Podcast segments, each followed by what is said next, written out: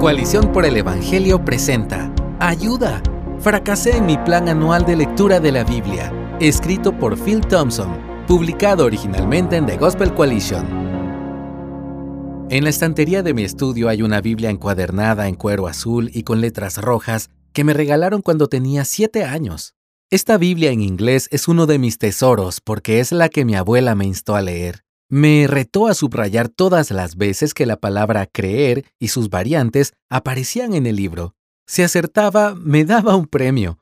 Mi abuela ya no está, pero esas palabras cuidadosamente señaladas con un círculo siguen ahí. Me embarqué en mi primera lectura del Nuevo Testamento a los 10 años.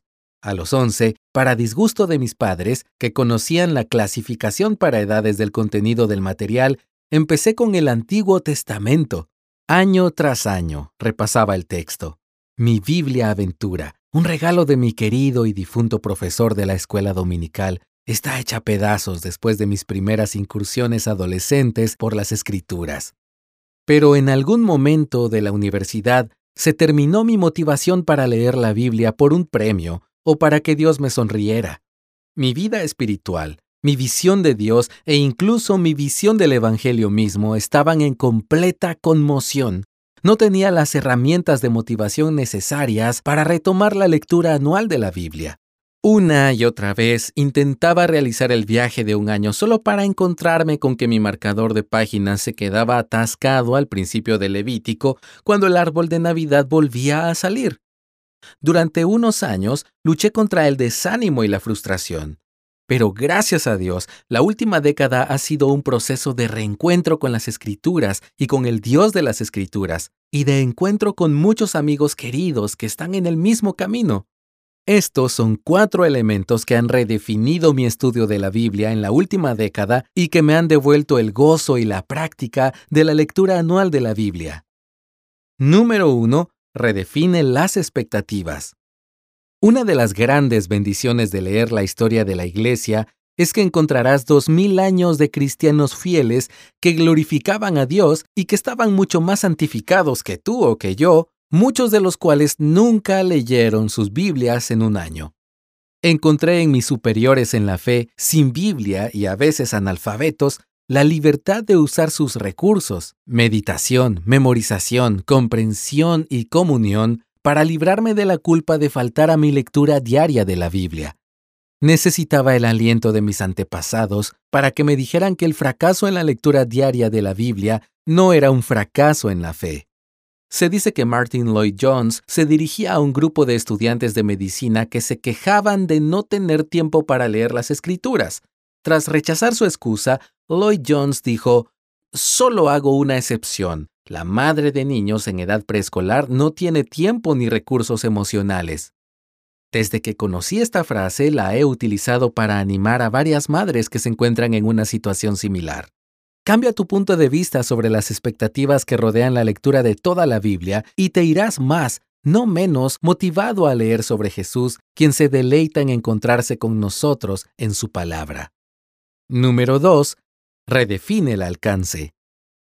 En lugar de apuntar a leer la Biblia entera, ¿por qué no te permites adaptarte a la lectura de un solo libro de la Biblia? A veces menos es más. Dedica un año a convertirte en el experto de tu iglesia en un libro concreto. En lugar de ir a lo ancho, ve a lo profundo. Utiliza un diario para llevar tus anotaciones a leer un solo libro mientras avanzas. Escribe oraciones inspiradas en el texto y envíalas cada día a un compañero con el que rindas cuentas. Utiliza un comentario que te ayude a considerar interpretaciones alternativas del texto. Realiza estudio de palabras del libro para comprender mejor sus temas. Memoriza una parte del libro o un libro entero más corto. Si eres líder de una iglesia, ponte como objetivo elaborar una guía de estudio para tu iglesia al final del año. Pero en última instancia, deja que tu alma descanse en una lectura pausada de las escrituras. Número 3. Redefine la duración. Con el tiempo mi capacidad de atención se ha reducido considerablemente. Como mis exigencias profesionales y domésticas se han multiplicado, descubro que no tengo la disciplina necesaria para repetir una tarea todos los días de la misma manera durante todo un año. Hay una razón por la que la mayoría de los planes de dieta y ejercicio solo duran 90 días, así que leo la Biblia completa en 90 días. Es un periodo lo bastante corto como para mantenerme centrado. Es un trabajo intensivo, pero normalmente puedo mantenerme en el buen camino con cualquier tarea durante varios meses seguidos. El objetivo es visible y alcanzable a principios de año. ¿Tu capacidad de atención es demasiado corta para tres meses? He hecho incluso un plan de 30 días. Tendrás una visión general de las escrituras y aún te quedarán 11 meses para estudiar un libro. Número 4. Redefine el método. Date permiso para usar muletas.